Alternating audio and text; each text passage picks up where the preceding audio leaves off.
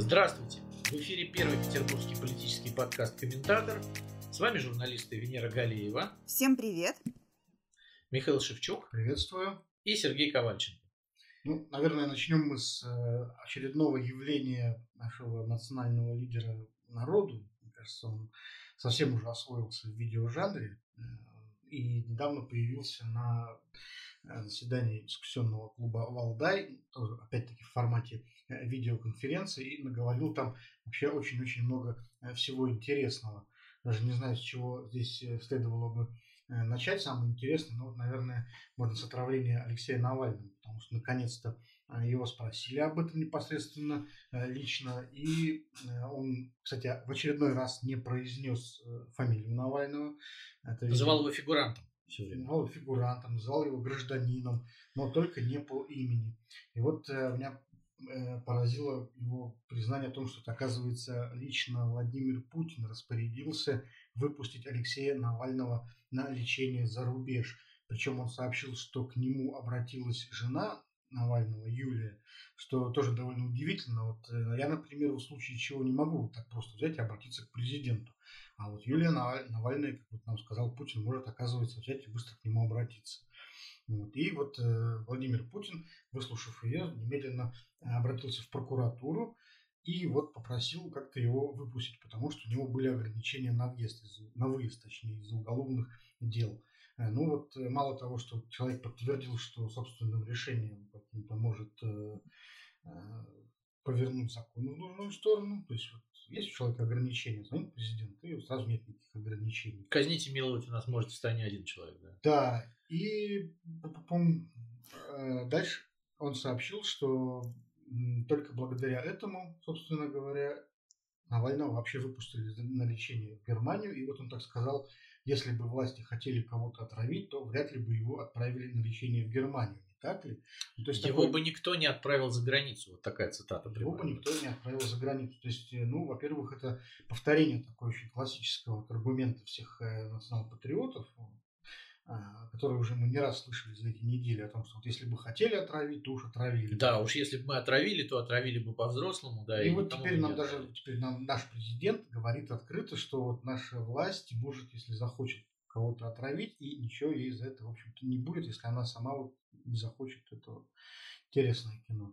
Но здесь, Но... мне кажется, вы цепляетесь к словам. Тут, извините, что я встреваю. Интересно э, другое. Интересно то, что э, раз он так говорит, это значит, что все вот эти омские медики, которые э, говорили, что не выпускают по медицинским соображениям, э, были вот на прямой связи с Кремлем там, или еще вот с какими-то структурами, которые говорили, нет, на самом деле не, не, не медицинские соображения, а то, что вот он э, ветерана обидел, mm-hmm. поэтому нельзя его выпускать э, в Германию. Ну, тут ну, да, такой подтекст, подтекст интересный. Да, начинаются разночтения. То есть, почему его, собственно говоря, не долго очень отказывались перед этим выпускать. Вот. Ну, кстати, да, и вот еще такой нюанс. Смотрите, Навальный э, две недели назад э, дал ряд интервью. Э, в том числе интервью Дудю давала его жена вместе с ним. Так вот, ни в одном из интервью Навальный не сказали, что была прямая просьба к Владимиру Путину выпустить его за границу. И мне кажется, что это довольно важный момент, и вот, э, то есть, с той стороны это подтверждения этому нет, что вот Юлия Навальная не сказала, да, я попросила Путина, и вот э, нас выпустили в Германию. Такого не было. Нет, почему? В новостях, кажется, же, что... в новостях же была эта история, что не, она не, обратилась подожди. к Путину, к президенту с просьбой отпустить его. И, э, насколько я понимаю, это было не то, что вот она ему прямо там на домашний адрес письмо отправила или по личному телефону позвонила. Это было такое довольно публичное просто обращение, которое там как-то по информационным каналам дошло.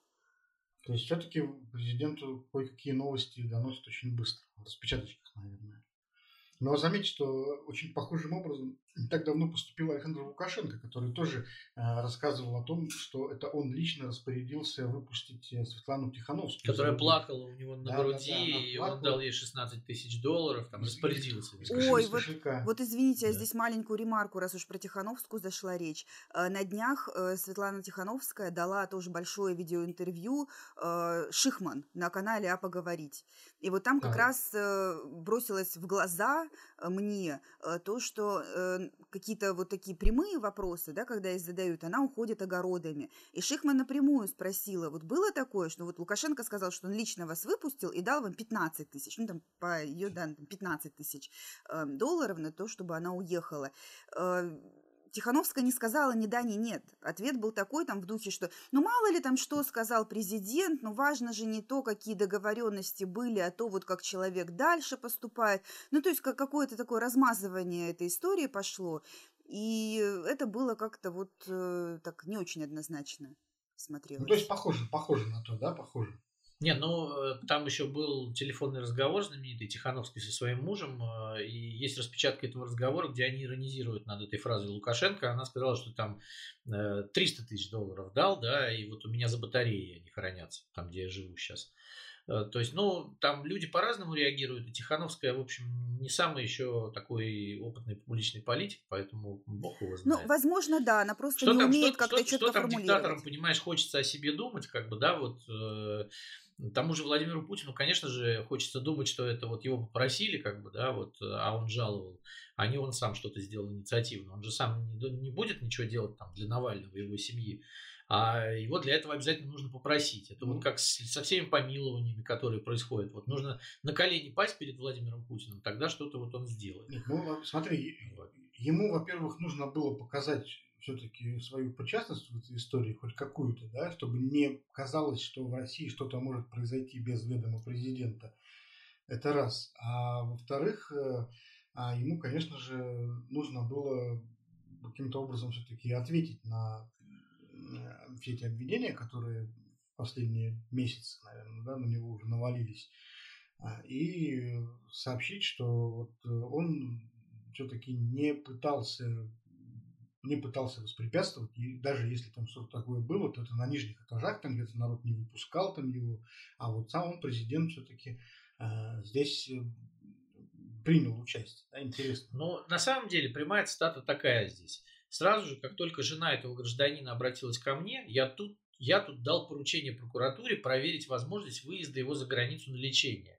Могли не выпускать, потому что у него есть ограничения, связанные с судебным следствием уголовным делом. Нет, это уже я считаю прогресс, потому Понимаешь, что... он же не сказал, я, я распорядился выпустить, а я поручил прокуратуре проверить возможность. Я считаю, есть это, это все равно какое-то размазывание. Потому что, во-первых, мы видим, что президент все-таки сумел дозвониться генпрокурору. Ой, да, действительно. За время да, с убийства Политковского он сумел такие, да. Мы да. знаем, что были случаи, когда президент не мог дозвониться к прокурору, и поэтому вот, э, не мог там поставить какие-то поручения. Здесь все-таки, видишь, связь наладили. Прогресс, да, ну, Цифровизация, цифровизация. Да. Вот. И дальше поехали. Он э, в этом же выступлении, в этой же речи, например, э, произнес много слов в развитии тезиса Сергея Лаврова, который был сделан на прошлой неделе, мы его обсуждали, о том, что мы э, должны прекратить уже общение с Западом. Его, конечно же, Путина спрашивали об отношениях с мировым сообществом, и вот он в очередной раз э, много про это наговорил, а, про то, что человечество сейчас столкнулось с утратой нравственных ценностей, потерей ориентиров, потерей э, миссии человека на планете Земля.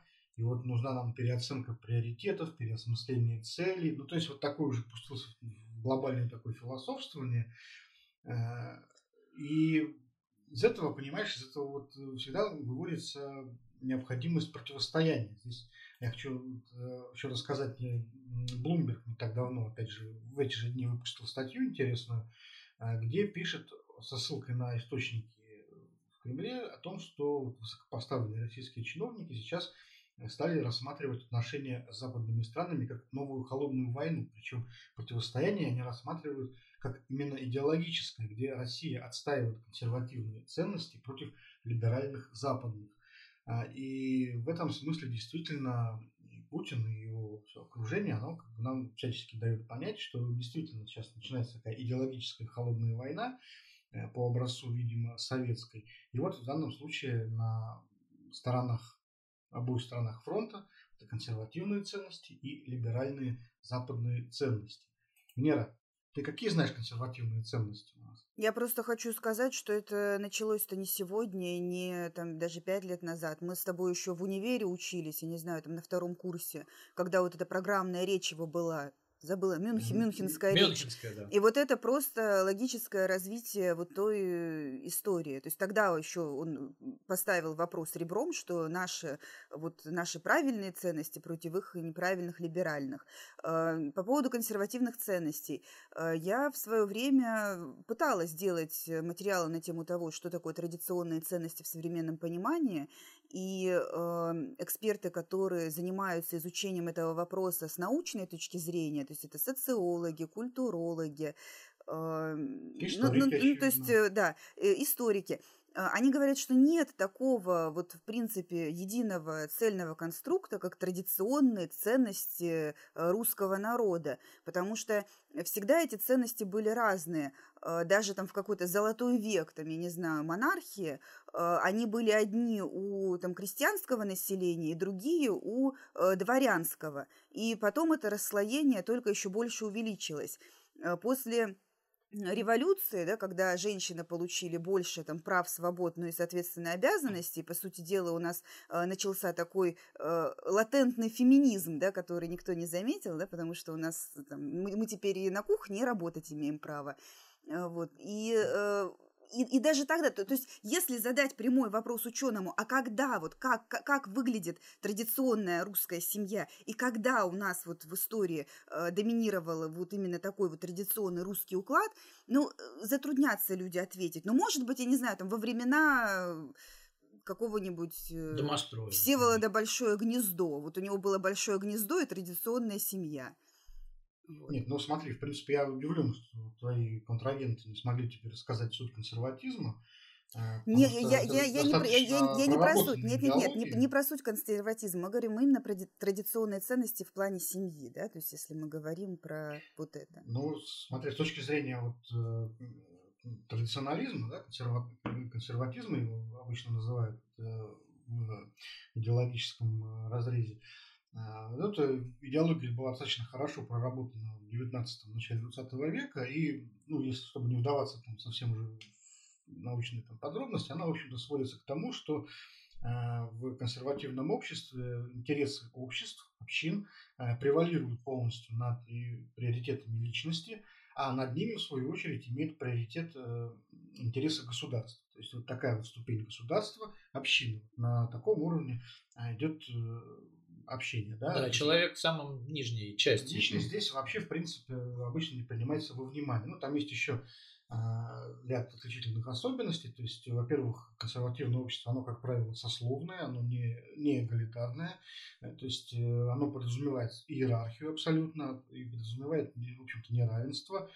Э, ну, вот примерно так. И в XIX веке это, в общем-то, все вполне работало. Была знаменитая формула православия, самодержавия, э, народности, которая ну, была в каком-то смысле символом русского консерватизма.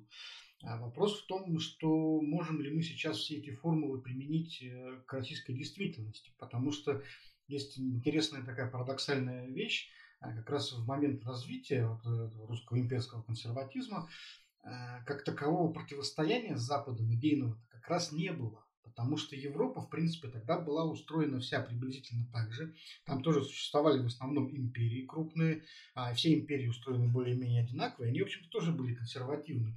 И вот, как ты правильно совершенно заметил насчет дворян, дворян э, Российской империи, э, они-то как раз были, в общем-то, частью Европы. Они говорили по-французски, они одевались по-иностранному, они проводили множество времени в Европе, то есть, скажем, члены, допустим, царской семьи, некоторые великие князья, они из Ниццы вообще не вылезали, там, они месяцами могли путешествовать по Германии, Италии, Франции, Англии и так далее. Вот, э, то есть, здесь не было никакого противостояния. Вот, Но это была такая привилегированная прослойка, и дворяне, э, давайте уже уточним, они получили вольность только при Екатерине II.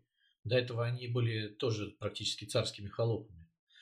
Вот, поэтому Россия все-таки, в отличие от европейских империй, она немножко отставала в, э, в вот этом вот э, институциональном развитии общественном, потому что, ну, крепостное право последнее было отменено у нас, да, там, э, причем там в Америке было отменено рабство чуть позже, да, ну, практически в одно и то же время, но при этом в Америке рабы были все-таки чернокожие и люди, привезенные извне, как бы, а у нас, граждане. да, у нас собственные граждане, то есть у нас была как это страна рабов, страна господ, да, как говорилось, да, у нас под, да, подданные были, граждан не было, потому что это была монархия. чисто сословная монархия абсолютная, да, вот, поэтому, ну, мы уже увлеклись вот этими дебрями.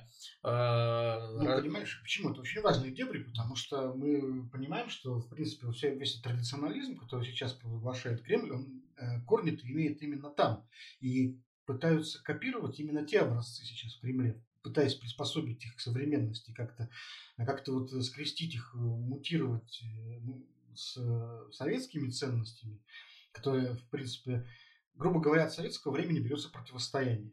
Вот, от э, там, времен Российской империи, от революционных времен берется э, консерватизм. Консерватизм, да, традиционный. Все это пытается скрещиваться как-то, и вот э, должен получиться в идеале какой-то вот мутант, э, главным смыслом которого является вот противостояние.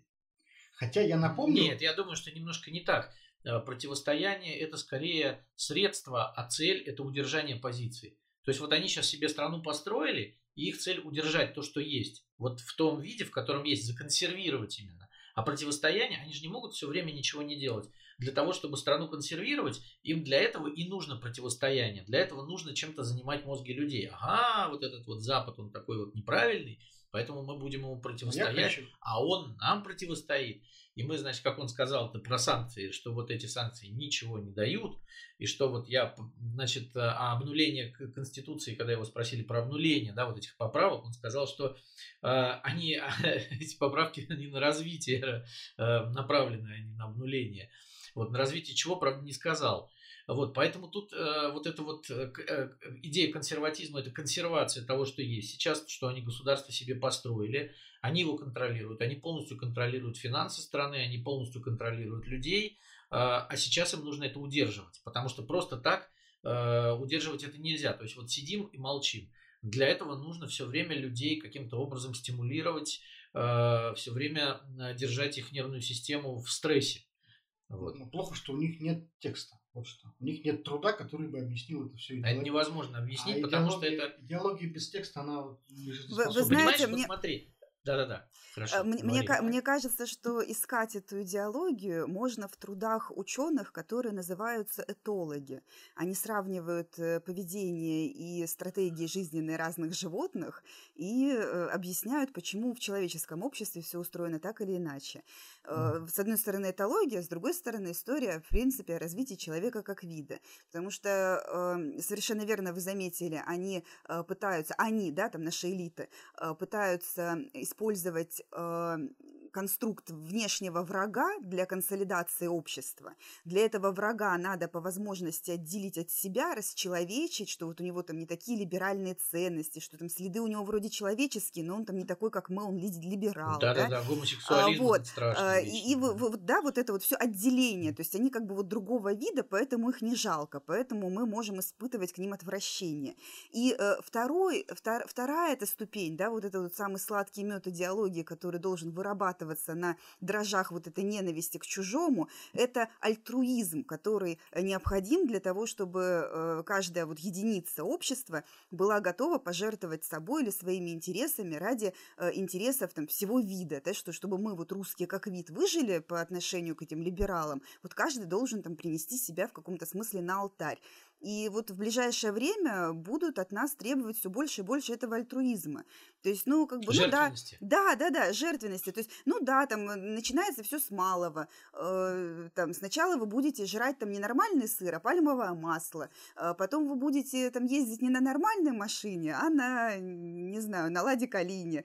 Э, ну и так далее и тому подобное. Я, я не думаю, что дойдет прямо вот до открытой вот такой Третьей мировой войны, когда всем надо дружно ложиться в окоп, э, но в экономическом плане да, начнут отжимать вот по полной. Так что готовьтесь. Ну, я все-таки хотел вставить здесь замечание, попросил бы обратить внимание, что золотого века своего и, так сказать, максимального расцвета Российская империя достигла именно в тот момент, когда вся элита Российской империи говорила по-французски и одевалась по-европейски и вела себя по-европейски. Вот это факт.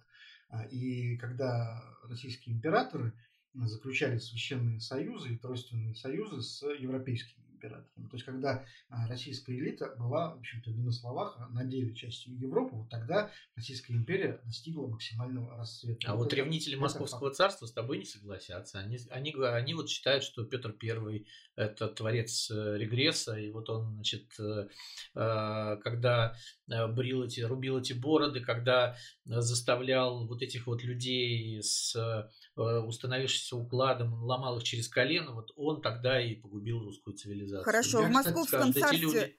Извините, да. в Московском царстве, когда тогда был Золотой век, при Иване Грозном, вот когда Новгород в крови утопили или когда? А, понимаешь, это же э, жизнь, она не статична. Нет такого понятия, а может быть, вот тебе скажут ревнители Московского царства, а может быть, если Петр Первый не вырубил эти бороды, а может быть, он был бы потом этот золотой век. Мы до него просто не добрались. Нет, ну, на самом деле точка зрения, она вполне себе имеет право на существование. Это такая нормальная историческая теория, и, в общем-то, она правдива. Потому что Петр Первый действительно э, э, расколошматил, распотрошил, в общем-то, всю эту русскую старину вполне успешно. А это действительно так. Да, он, он привел это к тому, понимаешь, Нет, ну, что ну, понимаешь, смотри, Петр... это необратимая история оказалась. Нет, Петр Первый, Петр Первый привел эту старину э, к тому, что он, э, значит, старался вот этот вот э, московский абсолютизм э, каким-то образом облагородить. Вот он ездил по всем странам, да, он был в Кенигсберге, он был в Голландии, он был в Лондоне, и он смотрел на всю эту красоту, как бы, да, вот на, на весь этот прогресс, которого здесь не было.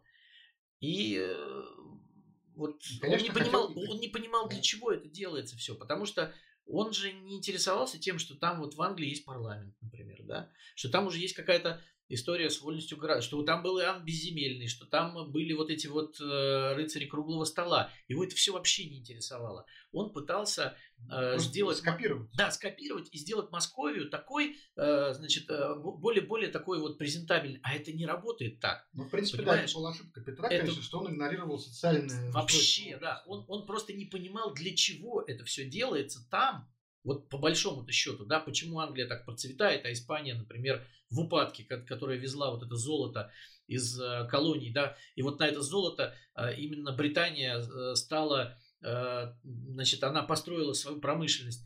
У него это все не укладывалось. Он думал, что можно просто скопировать тупо и сделать так же, да, но оставить абсолютизм. А это, а это не получается. Вот, это невозможно. Может, какое-то время это работает. Ну, Нет, не ну, знаю, это, ребят, это да... работало чуть-чуть, но потом это все просто гикнулось. Да ну слушайте, без все... реформ это все гикнулось. Для своего времени все он правильно сделал. Цепите сюжет Петра Великого. Он же в конце концов, если бы не стал рубить эти бороды там и кафтаны, э, не было бы вот такого прорыва, когда люди из там каких-то нижних слоев могли пробиться наверх и стать, я не знаю, там мореплавателями, плотниками, изобретателями. И вот этот э, извечный, там даже не стеклянный, я не знаю, там под хохлому расписанный потолок, э, э, который мешал развитию многих людей, он э, просто рухнул благодаря ему. А вот по поводу, извините, можно вот маленькую ремарочку, да, по поводу да, того, да, вот да. Что, что, что было не так в Золотой век в Московском царстве, да, вот на, на, на Руси средневековой.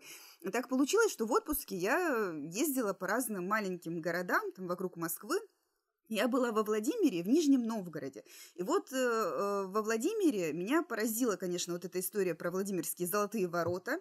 А, потому что а, как князья поступали, да, с точки зрения технологии распределения ресурсов, да, там есть много разных теорий, почему э, монголо-татары не дошли до Европы, и там не разрушили там эти прекрасные там европейские замки, да, понятно, что, скорее всего, они пришли, увидели каменное строение, им там наваляли, они вернулись домой, да, к нам. Ну, а, там но... еще есть, есть такая теория, что им просто не хватило сил, потому что они прошли через Русь. Да, потому что, да, мы, мы их вымотали, но как мы их ну, вымотали? Вымотали они даже да, до Новгорода вот, вот, вот золотые ворота в Э, во Владимире. Это просто памятник э, логики, да, вот нашей традиционной, когда э, князь, имея какое-то количество камня белого, да, белый камень это плотный, там тяжелый материал, красивый, дорогой. Вот он, значит, строит себе большой красивый храм и строит вокруг этого храма и вокруг всего города изгородь, да, вот эту вот самую Стену. это, стену, да. И вот он стену строит деревянную и строит золотые ворота из белого камня. Проходит вот не- несколько сотен э, там лет, и остаются эти золотые ворота. Понятно, что никакой деревянной стены нет. А когда приходят э, монголо-татары, да, вот они построят золотые ворота, там все каменные, Мон- они-то думали, что монголо-татары будут ломиться через эту каменную там преграду, через железные там эти медные ворота, но монголо-татары почему-то просто пришли, провалили дырку в, в деревянной стене рядом и зашли через нее. Да, то есть это вот один нюанс про то, как наши предки вообще размышляли, да, как они строили, там, планировали свою жизнь. А про Нижний Новгород другой момент. В Нижнем Новгороде есть очень классный Кремль, да, очень плохо, что Нижний Нов- Новгород плохо раскручен с, с точки зрения туризма, он даже не попал в свое время в число городов Золотого кольца, потому что он был долго закрытым городом Горький, да, но это другая Да. история. Но там очень крутой Кремль. Крутой он, потому что э, его построили, и Нижний Новгород пытались взять. Там какие-то булгары, там с Казани кто-то приползал. То есть при- пытались, да, там нельзя сказать, но ни, ни у кого не получилось. В чем фишка этого Кремля? Его строил э, чувак, которого выписали из Италии. То есть вот приехал мужик из Италии, который проанализировал все, все, все вот эти плюсы градостроительства и строительства крепостей там. И эти технологии он применил при строительстве Новгородского Кремля. И Нижний Новгород никто не смог взять. У меня Слушай, все. а Московский Кремль тоже итальянцы, между прочим. И московские соборы. Да, и все. московские соборы такие красивые внутри Кремля, потому что построены итальянцами. Ладно, давайте уже от, Я уж не говорю про Петербург. от высоких материй перейдем все-таки к более приземленным.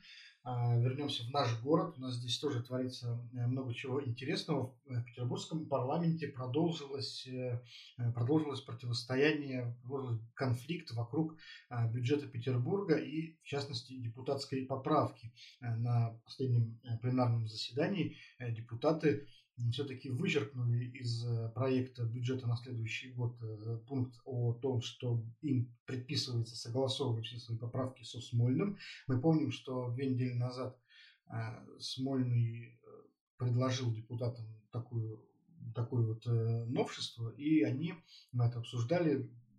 В выступили- резкой форме. выступили в резкой форме против, очень радикально. Вячеслав Макаров, спикер ЗАГСа, э, с трибуны орал, чтобы эту поправку вычистили а, из э, законопроекта, и это сделали. Да, это сделали, но при этом э, вот э, 40 минут в начале заседания они обсуждали, какой плохой Смольный, почему он так плохо им отвечает. Да, вот. На депутатские запросы. депутатские запросы, да. И Вячеслав Макаров, в частности, вышел на трибуну и первый раз ртом э, с трибуны проартикулировал, что вот говорят, что есть противостояние между Мариинским дворцом и Смольным. И не сказал, что этого противостояния нет. Вот, э, и что э, губернатор вот э, перестал нормально действительно общаться с депутатами. Да, вот это, это было сказано спикером, который на самом деле всегда очень осторожен в таких высказываниях. Вот, э, и, ну, понятно, что вот депутаты от оппозиции говорили, что надо быть жестче, что надо быть резче. Э, И э, появилась такая, такой слух, что Смольный все-таки, значит, не согласует им поправку в бюджете на следующий год. И из-за этого будет э, война, в общем, при принятии бюджета. Но на самом деле ничего депутатам э, не мешает э, принять бюджет в первом чтении, а во втором чтении просто своими поправками засунуть то, что они хотят в бюджет. То есть вот э, очень сильно хорохорятся смольнинские телеграм-каналы, что мы тут, значит, э, вот молодец Александр Дмитриевич, он сейчас там всех победит. Но депутаты просто могут напринимать поправок ко второму чтению и все. Вот. э, То есть в данном случае, но это в данном случае, конечно, история с э, вот этой войной, э, войной, которая идет перед выборами, потому что мне кажется, что это война лично Вячеслава Макарова и Смольного за влияние на будущий парламент, на то, как в ближайшие пять лет будет выглядеть конфигурация Мариинского дворца, потому что не секрет, что в Смольном хотят иметь свое большинство. А вот я слышал, Вот. тоже был слух, что Кирилла Полякова, бывшего спикера ЗАГСа Ленобласти, впоследствии э, Председателя комитета по впоследствии, да, дорожного чиновника, будто бы видят в этой должности. Ну, э, понимаешь, видят в этой должности, было много таких разговоров, говорили, что и Любовь Совершаева, например, видит в должности председателя законодательного собрания. А Другое дело, что э, вот эта вот э, битва, конечно же, Э, кстати, вот еще такой момент. Э, все отметили, что на подходе на своем традиционном брифинге Вячеслав Макаров очень комплиментарно высказывался о «Газпроме» и его председателе Алексее Миллере, что вот э, недостаточно, «Газпром» так много делает для Петербурга и недостаточно совершенно пиарит свои добрые дела. А, мне кажется, Вячеслав Макаров просто пытался донести до Смольного, что вот «Газпром» со мной, да, я тут, вот у меня не только Валентина Ивановна, да, но в активе у меня еще и... Ну, вот, мне кажется, это блеф. Это, да, не, ну, может быть, это блеф, конечно, да, но они обозначали это как союзник. Ну, блеф, блеф, вот. конечно. В, в, ну, конечно, естественно, это... Я не вижу ни одной причины, по которой «Газпрому» вот нужно вмешиваться Э, в выборы в Петербургское законодательное собрание ценой конфликта со Смольным. Ну, да, наверное. Вот. Но вот Вячеслав Макаров это проартикулировал. То есть сейчас стороны ведут такие, э, такую позиционную информационную войну. Как бы, э, мы знаем, что Макаров уже у нас с 2011 года возглавляет законодательное собрание, да, и в следующем году будет как раз 10 лет. А, как он на посту спикера, это будет самый долгий спикер в истории нашего ЗАГСа. И самый что, высоконравственный. Э, ну да, высоконравственный, православный, в общем. И, и не и для духовный. афиши, ребята, не, не для афиши. Да, не для афиши. Вот э, у меня вопрос, э, как вы думаете, э, кто победит в этой войне? У, у кого больше ресурсов? Победит тот, чьи покровители первыми добегут до Путина. Или дозвонятся. Вот и все. Что тут ну, гадать? Ну, в принципе, в таких условиях, в таких ситуациях обычно в конечном итоге побеждает Москва. Э, но ценой того, что разгоняют обычно тех и других вообще конфликтов, таких региональных. Э, и я даже не знаю, готовы ли вот э, стороны конфликта бежать за защитой в Кремль. В общем-то, догадываюсь, что, скорее всего, им, ну, как знаешь... Гнев будет как на этих, в некоторых ДТП вот обоюдную вину признают вот, и заставят, в общем-то, всех разбираться по углам. Поэтому я думаю, до последнего, во-первых, они будут здесь э, пытаться решить этот вопрос. А Кремль, в общем-то, наверное, будет заинтересован только в том, чтобы здесь этот конфликт не выходил в публичную плоскость и не привел к настоящему конфликту, который выразится, там, допустим, в отказе принимать бюджет и так далее. Вот э, это все, что им нужно. А технически здесь, скорее всего, победит все-таки опять э, ЗАГС, э, опять Макаров, потому что, как ни крути, на его стороне машина, которая способна делать результат на выборах. И время, время самое главное, потому что выбор это штука, которая происходит в назначенный день, а их нельзя там, куда-то перенести и сказать, ну давайте мы еще там года два-три тут посмотрим, что как, а потом уже проведем выбор. Нет, Э, вот э, выборы будут приближаться, и по мере приближения вот, э, время будет работать на Макарова, а не на Смольного. Угу. Но, конечно а... же, в чем-то ему наверняка придется подвинуться, и каких-то людей все-таки Смольного по спискам Единой России завести. Нет, ну вот э, сейчас, опять же, э, у Смольного появился новый политический вице-губернатор Александр Бельский. Вот как вы оцениваете его возможности э, свалить э, такого матерого медведя, как э, Вячеслав Серафимович Макаров? Ну, нет, нет, мне кажется, что это не та фигура. Вот, не думаю, что у него а, есть столько авторитета. Хотя он, как бывший муниципал, все-таки, наверное, может пользоваться какой-то поддержкой ну, в муниципальной среде. И здесь, может быть, Смольный может рассчитывать на победу какую-то. Но я, я так понимаю, что он все-таки вот его позиционирует как э, воспитанника Э, Александра Беглова. То есть вот э, он идет под прикрытием губернатора. Его э, какой-то, в общем, ну, вопрос, влиятельность. Какая влиятельность у самого губернатора? Вот в чем дело. А какая влиятельность у самого А вот как вы думаете, я встречный вопрос задам. У кого антирейтинг выше, у Беглова или у Макарова? А кто-то их замерял? Кстати, да. Вот. У нас в стране уже довольно давно нет никакой публичной политической социологии. Вот. Но вот в регионах так точно. Вот я не припомню, когда у нас в последний раз был какой-то рейтинг авторитета политических фигур в Петербурге. Когда-то, там лет 15 назад, такие замеры делались довольно регулярно социологами. Но уже давно такого не делается. Мы, в общем-то, как в Беларуси, просто не можем э, знать, какие у кого там рейтинги, антирейтинги. Кстати, да, если мы вспомним действительно подготовку к выборам губернатора в 2019 году, ни одного социологического опроса не было сделано. Только были какие-то непонятные утечки там, от э, политологов, близких там, к тому или иному лагерю, что вот Да. вроде как говорят там такой-то рейтинг. А насколько это все Цифр мы не Ну, видели, в общем, правдиво. стройных, да. Ничего подобного мы не знаем. То есть мы можем только вот по ощущениям смотреть, а они часто обманывают. Ну вот там- с, с этой точки зрения, ну не знаю, да, ощущениями не будем делиться, потому что это там не научная, да, нерелевантная информация. Но вот с точки зрения там какой-то эмоциональности, мне кажется, у Вячеслава Серафимовича больше шансов там, совершить ошибочный шаг какой-то, да, вот самостоятельно без подсказок э, чьих-то. И э, вот это единственное, что ему там по сути угрожает. То есть главное, чтобы он сам там не наломал дров, и все будет в порядке. Мгм. Ну, может быть и так, может быть и так. А, Ну, посмотрим. Ну и теперь э, давайте все-таки вернемся к э, теме, которую мы уже не раз обсуждали, но э, которая нам преподносит все новые печальные сюрпризы. Это все-таки пандемия коронавируса, которая э, развивается и в стране, и в, Не дает и в городе. Да, и вот сегодня, опять же, и вчера, и позавчера, и во все эти дни у нас идет э, рост заболеваемости коронавирусом. Мы перевалили уже за 700 официально заболевших в Петербурге. В А, сутки, вот. за сутки, Да, да, в сут- за сутки, да, это да, это за сутки, и это, насколько я понимаю, статистика только по э, э, ПЦРам, так называемым анализам, э, полученным на коронавирус. Это без, э, опять же, ковидных пневмоний, э, вот, э, потому что, ну, как говорят врачи, э, коронавирус спускается вниз, и э, подчас уже вот на поздних стадиях обнаружить его просто ПЦРом не представляется возможным. Так а на, на ранних стадиях Вот. его никто и не обнаруживает. Я, Да, на ранних стадиях его не я- я- обнаруживают. Я, я знаю вот несколько историй там знакомых, да, там разной степени близости, э, у которых отнялось обоняние, э, потерялось куда-то чувство вкуса, э, температура, да, то есть вот все признаки вот эти.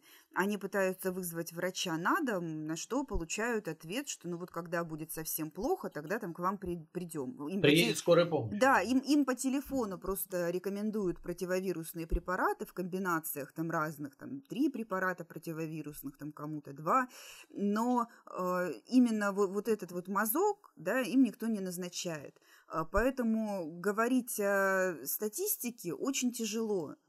То есть вот м- мы уже сколько? Девятый месяц, дошел девятый месяц пандемии. Мы по-прежнему не очень понимаем механики э, назначения вот этих анализов, да, и механики учета э, случаев заражения. Ну, мы же помним вот эту замечательную математическую аномалию, когда вот у нас по официальной статистике э, количество э, заболеваний всегда э, очень дробно бьется с э, количеством э, вылеченных случаев. Э, к- Да, ровно ну, на два, ровно в два на раза. два, да, да, совершенно верно.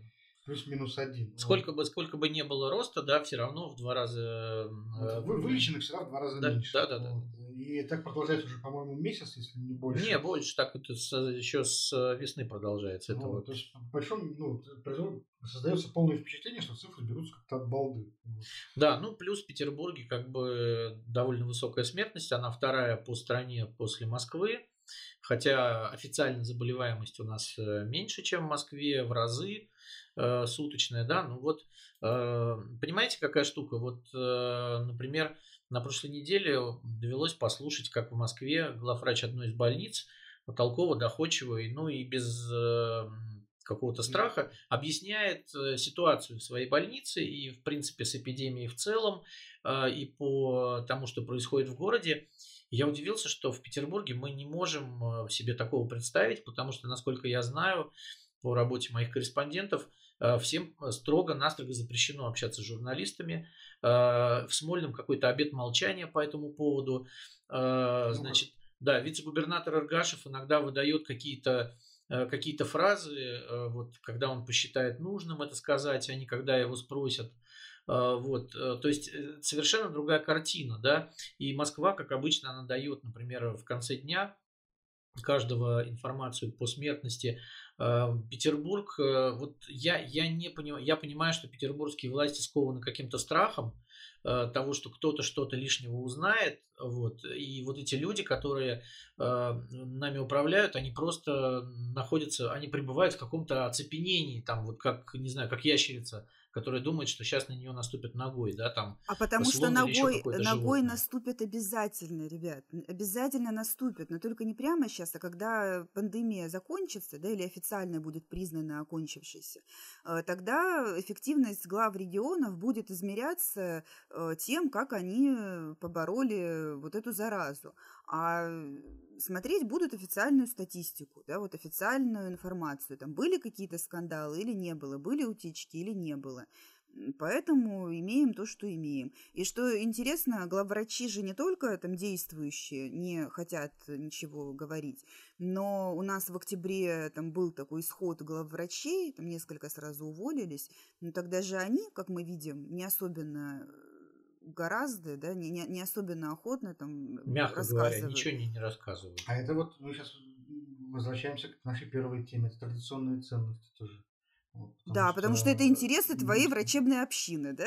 Интересы, нет, интересы государства. Общины.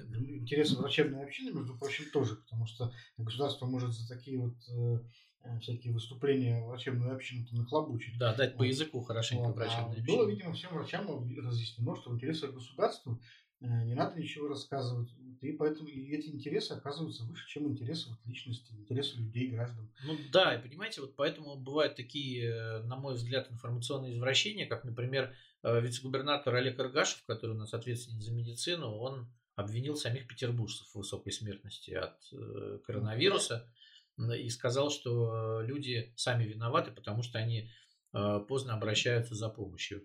То есть э, мы возвращаемся к тому, что мы, как журналисты, знаем, да, что э, если ты обратился за помощью, еще не факт, что тебе ее окажут и придут, и приедут, да, массу таких случаев знаем. А вот Иргашев говорит, что да вы сами виноваты, что вы помираете, потому что поздно к нам обращаетесь. Вот это, вот это я к тому, что вот. все эти теоретические выкладки, которые могут показаться голой теорией, они вот не совсем теории, они вот, вот, пожалуйста, э, на практике воплощаются и зависят, то есть влияют на нашу с вами жизнь непосредственно. Ребят, ну Он... на- надо еще, извините, это боль просто моя, я просто напомню еще раз. Есть же еще такая тема, как э, закон о коронавирусных фейках. То есть мы же там какие-то вещи, которые знаем, мы не всегда можем элементарно рассказать, потому что да. мы понимаем, что потом, когда э, встанет вопрос доказухи, когда вот нас прижмут вот по этому замечательному закону, будет э, непросто. Да, а сами медики, да, вот сами там люди, которые на переднем крае видят, что происходит, они молчат, потому что или, или они молчат, или они э, готовы говорить, когда уже вот край, да, там их как-то совсем обижает работодатель.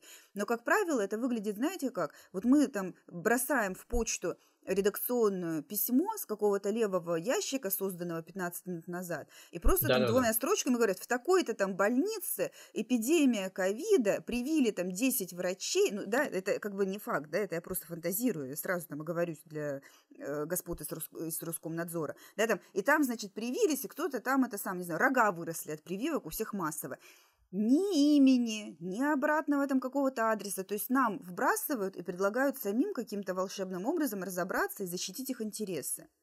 Но как, э, ребят, мы сможем это сделать? Да, то есть либо мы э, вообще никакой информации не получим, либо мы получим ее в таком виде, что публиковать ее будет просто подставляться.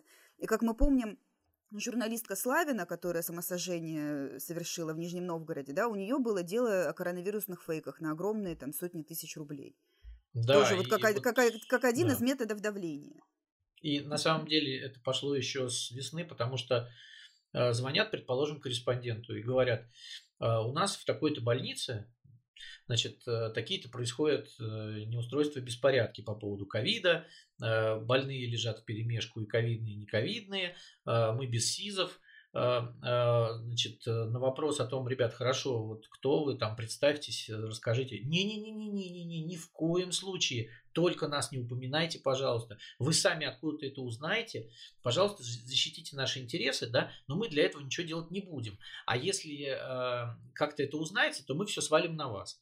Э, то есть вот такая вот позиция наших э, прекрасных медиков-бюджетников. Учителя, я, и, да. у, учителя, учителя и воспитатели самое. детских садиков, которые та страдают от этого всего, да. да, там есть реально пожилые люди, которые в группе риска, э, ну, та же, да, самая история. То есть мы но... готовы умирать, но бояться начальства. Вот, Ну, вот смотрите, это э, вот железная позиция абсолютно. Вот справедливости ради, я тут еще такой момент отмечу. Да? У нас ведь э, функционируют социальные сети, никто не отрубает интернет. И с другой стороны, если бы у нас была совсем катастрофа, и там полные холодильники, я не знаю, трупов, э, при существующем распространении соцсетей, возможности как-то информацию туда сливать, ну, шило в мешке не утаишь. Да? То есть, вероятно, все у нас более или менее хорошо, если вот такого взрыва именно через соцсети информационного не возникает.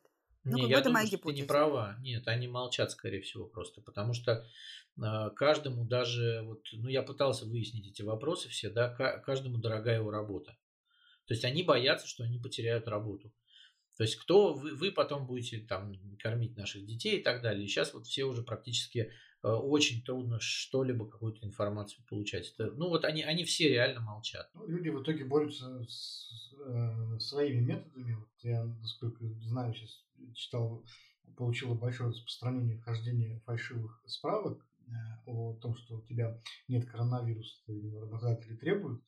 Э, Ну, такая вот э, тоже довольно традиционная для России, мне кажется, история. Начали торговать справками, да, это тоже... И, знаете, ладно бы как бы торговать, но получается, даже если у тебя нет этого ковида, получается дешевле и быстрее купить эту справку, чем реально делать мазок. Да, в абсолютно коррумпированном обществе, которое приветствует это все дело, и э, государстве, которое может дать это все, это нормально, да. У нас э, ведь мы все, все прекрасно знаем, да, что и санкнижки для продавцов, э, значит, продаются, хотя это тоже риск определенный, да. Ну вот э, идут на эти риски, и я, честно говоря, ждал все, когда же начнут справки продавать вот эти ковидные, ну и вот и появилась эта информация, и начали торговать уже этими справками. Вот, потому что, ну, как бы мы э, находимся в определенной среде, да, мы не там немцы и европейцы какие-то, да, вот, которые будут соблюдать правила. Ну, вот у нас все так устроено. Если, если у нас продается э, практически любая государственная услуга, да, там, э, и, и левым образом в том числе, то почему не должна продаваться справка о том, что у тебя нет ковида? Я вот совершенно не удивлен. Кому война, кому мать родна. Да, совершенно верно. Слушайте, вот хотел еще ну, любопытную новость э, под э, занавес вспомнить, опять-таки вернувшись к выборам, правда, а, появилась информация на Медузе, вот я прочитал со ссылкой на источники в окружении известного всем бизнесмена Евгения Пригожина, рассказывают, что сам Евгений Пригожин может э, выдвинуться на выборы в Госдуму в 2021 году. Ну, а если не сам, то хотя бы делегировать на эти выборы э, часть людей из э, там, близких ему, для того, чтобы получить в Госдуме такую группу влияния. Причем, как говорят, э, вероятнее всего э, воспользуются при этом франшизой партии Родина э, Пригожинцы. Ну, сам Евгений Пригожин, конечно же, все опроверг, но все-таки вот э, наблюдатели вспоминают, что в Республике Коми на региональных выборах действительно шли э, близкие к Пригожину персонажи под руководством э, его политтехнологов э, в местное законодательное собрание. Но вот интересная история. Вот, Евгений Пригожин в Госдуме. Теоретически это, наверное, возможно. Вот, но как это будет сопрягаться с его, так сказать, обликом в обществе? Не знаю, мне кажется, что для главнокомандующего ЧВК Вагнера это слишком мелко. То есть для обычного бизнесмена, наверное, там, как многие любят себе покупать этот мандат, э, который якобы дает какую-то неприкосновенность, то вот я не могу понять, для чего это лично Евгению Пригожину. Потому что он особо приближенный к императору, он выполняет э, всякие деликатные поручения, причем он не отказывается жертвовать своей репутацией, да, и не пытается одеться в белые одежды, поэтому, говорят, и из-за А он- этого он не испытывает доверия от Владимира А он вообще какой-то человек очень странный в этом смысле. То есть посмотри вот на сферу его деятельности. Он просто кидается вот во все стороны. Везде, где ему, вот, видимо, интересно. То есть то, то в какую-то Африку полезет зачем-то. Вот, то, Не, ну не зачем-то, я думаю, что он не просто так сам по себе полез. Вот. то вот эти тролли какие-то, то вмешательство, вмешательство выборы какие-то за, за- за- океаном. Вот. Ну, то есть человек просто вот занимается всем подряд. Понимаешь? Ну, это да, ну, понимаешь, депутат Государственной Думы, ведь э, когда-то, там, в 90-е, в начале 2000-х, это была, э, это была, ого-го, это была фигура, да, когда они были личностями, а когда они были политиками. Но сейчас хорошо, вот представим себе Пригожина, который безропотно сидит там 6 часов на заседании, без возможности выйти в туалет пописать, и жмет кнопку за какие-то законы, которые ему предлагает принять Володин. Да? Я, я не понимаю, зачем это Пригожин. Ну, может быть, тогда и не ему самому, а действительно каких-то своих людей туда Ну, своих людей, нет. Ну, я думаю, что... Вот Можно смотрите... ли сейчас вообще в Госдуме создать группу влияния, которая будет вот реально что-то влиять? Нет, невозможно. Мне кажется, что Госдума это такой, а, значит, административный парламентский отдел администрации президента, который, которым заведует Вячеслав Володин, который голосует как надо, за что надо и когда надо. И более того, если раньше мы знали с вами Э, каких-то таких публичных политиков, которые были в Думе. Ну вот кто, кому мы сейчас назовем из депутатов, которые постоянно на слуху? Виталий Милонов. Ну, Виталий Милонов продолжает по инерции, да? Рашкин. Все. Ну хорошо, ну, ну Рашкин, да, вот, ну вот раз-два и, и все. Нет, ну, наверное, несколько таких депутатов, конечно, есть. Ну, был Хинштейн, сейчас вот он депутат. Ну, сейчас не депутат. Нет, вроде депутаты если, опять. Если поискать, то, в принципе, людей таких, наверное, можно найти. Раньше не надо было искать. Раньше они все были на виду, да? Вот, Довголев, который привился и заболел ковидом. Ну, блин, понимаете, мы просто вот сейчас пытаемся что-то выискивать. Вот реально политику делает в стране один человек, да, Дума является отделом его администрации, который принимает нужные законы, потому что она нужна, вот, э, чтобы делать вид, что у нас есть парламент. Ну и зачем это Пригожину самому? То есть, конечно, посадить каких-то своих людей. То есть, вот э, он же, они же участвовали в муниципальных выборах 2019 года. Была там специальная группа за Васильевский остров, Пригожинская. Но они там не очень сильно все-таки выступили. Э, вот, и там в своей вотчине Пригожин вроде как хотел иметь свой муниципалитет. Э, не очень сильно выгорело. Ну, ну, хорошо, получит он там одного депутата Госдумы Малькевича. Э, если его выберут. Ну и что из этого сможет... А слушай, я нашел... Какие одну, там лоббистские я, возможности? Я нашел одну причину, по ну, которой ему это нужно. Для того, чтобы демонстративно показать э, Западу средний палец.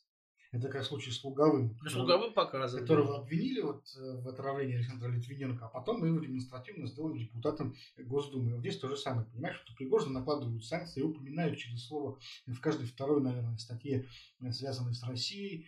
Э, на Западе складывают на него там э, кучу грехов, все эти частные военные компании, и тут вдруг раз, короче, он избирается в Госдуму, становится, например, председателем комитета по международным делам, вот, и показывает тем самым задни, э, голую задницу всему Западу. Слушайте, ну, ну я, бы, я, бы, я, я бы на месте государства вручил бы ему звезду Героя России секретным указом. И всем Почему бы секретным? Почему секретным? А, потом, а потом нашептал бы всем тихонечко об этом. Вот и все. То есть э, Евгений Викторович достоин, мне кажется, Я уже. Думаю, что ему надо как Никите вот. Михалкову герой труда дать. Нет, герой труда нет, ну герой труда нет. Но все-таки он командующий ЧВК, поэтому он, он как, э, так сказать, не лицо духовное, а уже лицо военное заслуживает все-таки боевой награды и э, за военные заслуги. Хотя вот он сейчас как раз судится активно с теми, кто называет его э, вдохновителем и руководителем частной военной компании. Не, ну он любит судиться, потому что это публичность. Любые, любые суды Евгений Викторович любит публичность. Это факт.